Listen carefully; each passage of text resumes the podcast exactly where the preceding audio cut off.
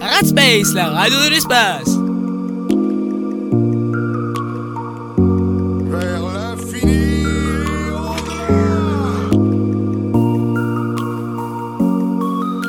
Salutations, je suis Buzz Éclair et je viens en paix. Radspace, la radio des rangers.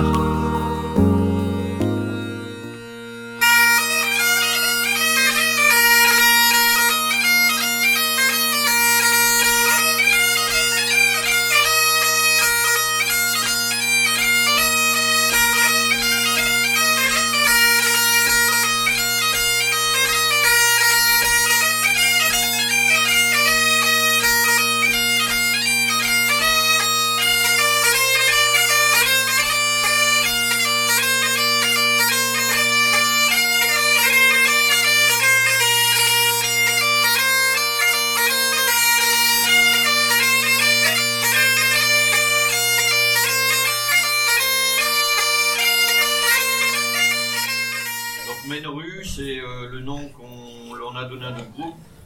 Maine, c'est la pierre. Rue, c'est rouge. C'est parce qu'à Montfort, on avait une carrière euh, dans le temps de pierre rouge. Quand vous descendez la rue de Montfort, vous voyez des maisons, encore des anciennes maisons euh, en pierre rouge. Nous, on est de, Montfort. Euh, donc on, est une quarantaine à peu près au niveau du bagage. On, on est une quarantaine, dont une trentaine à pouvoir euh, jouer et faire des sorties. Depuis quand le groupe existe-t-il? Donc depuis euh, 1995, euh, ça fait très bientôt les 25 ans. La bombarde, euh, l'instrument tel qu'on l'a aujourd'hui, en fait, on le connaît euh, en Europe et au Moyen-Orient de- depuis à peu près le 15e, 14-15e siècle. On a, on a des traces euh, écrites de 1400 et quelques euh, qui, sur, des écrits d'un fabricant euh, de bombardes. La bombarde à l'époque était jouée en France euh, un petit peu partout, et puis au fil de- des siècles, euh, ça s'est perdu, et il n'y a plus qu'en Bretagne où elle est jouée euh, aujourd'hui en France. La bombarde, elle est en bois, c'est soit de l'ébène, soit du buis. Celle-ci, c'est de l'ébène. C'est toujours un bois très très très dur, de manière à ce que le, comment, euh, la, bombarde, dans le temps, ne, bouge pas. Il ne faut pas que le bois travaille euh, par la suite. Les, arbres, au départ, sont abattus euh, plein hiver, quand il n'y a plus de sève dans le tronc. le bois est mis à sécher pendant plusieurs années euh, avant que le, luthier ne, puisse les fabriquer. Donc elle est fabriquée donc, en deux parties, comme, vous avez vu. Il y a le pavillon et il y a le corps de la bombarde. Donc au départ, le luthier coupe des, morceaux, de, des pales et des pipettes pour cette partie-là, un petit cube pour ça. Après, il le passe sur des machines très sophistiquées, des tours, pour lui donner euh, après la forme qu'il veut. Ensuite, euh, il apporte quelques décorations. Donc, elle est percée de, de six trous, plus euh, deux autres trous pour celle que j'ai dans les mains. Et comme vous remarquez, euh, on a en plus, on a en plus une hanche qui vient dessus. C'est l'anche par ses vibrations qui vient produire le son.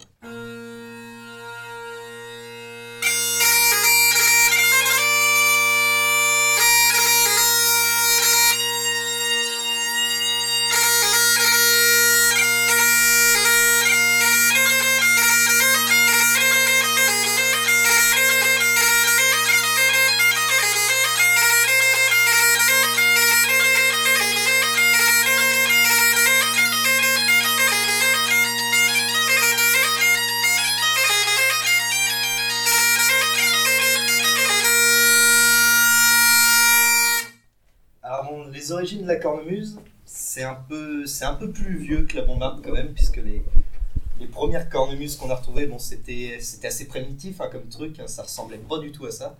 Et on en a retrouvé les plus vieilles qu'on a retrouvées, c'est aux alentours de moins 400 avant Jésus-Christ, on en a retrouvé dans les pyramides en fait. C'est, euh, ouais, ça vient d'Égypte à l'origine, et ça, ça aurait été ramené par les Grecs et les Romains en Europe, qui auraient fait du commerce avec les Celtes et puis les Gaulois et tout ça.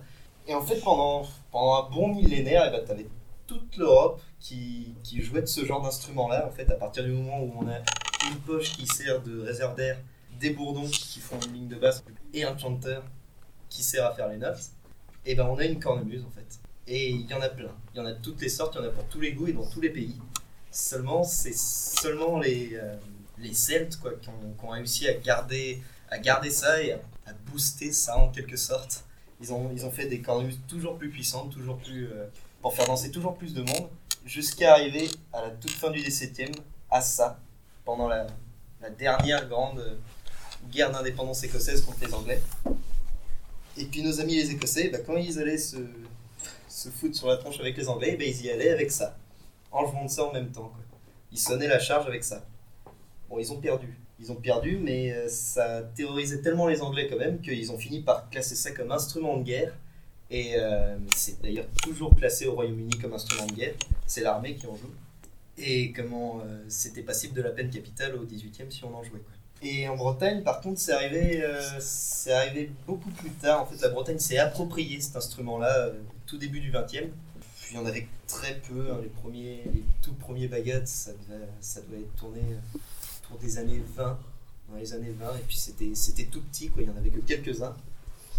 Et ça a vraiment décollé, enfin, dans les années 50, il y a déjà, il y a déjà notre fédération en fait, qui a été créée, la fédération euh, qui s'appelle Sonerium. Et puis ça a décollé, ça, a décollé doucement quand même, avant que, euh, que des artistes comme Alan Stivell et des, Dan Arbras, des gens comme ça, Sonerium Du arrivent euh, dans les années 70 et puis remettre ça au bout du jour. Parce que je sais pas si vous vous rendez compte, mais dans la Bretagne, euh, dans les années 50-60, euh, dans certains endroits, ils étaient encore bloqués au Moyen-Âge, les gars. Ils n'avaient pas encore l'électricité. Et en fait, c'est resté, vu que c'est resté un petit peu en marge comme, euh, comme région, et ben les traditions sont restées en fait beaucoup plus longtemps. Et puis au final, aujourd'hui, je vous disais, avec des artistes comme Alan Stivell et Dan Arbraz et des gens comme ça, et ben ça, a remis cet instrument-là, puis la culture bretonne au, au goût du jour. Et puis, puis c'est pour ça qu'aujourd'hui, ben, il y a des gars comme moi à 17 ans qui, qui en jouent.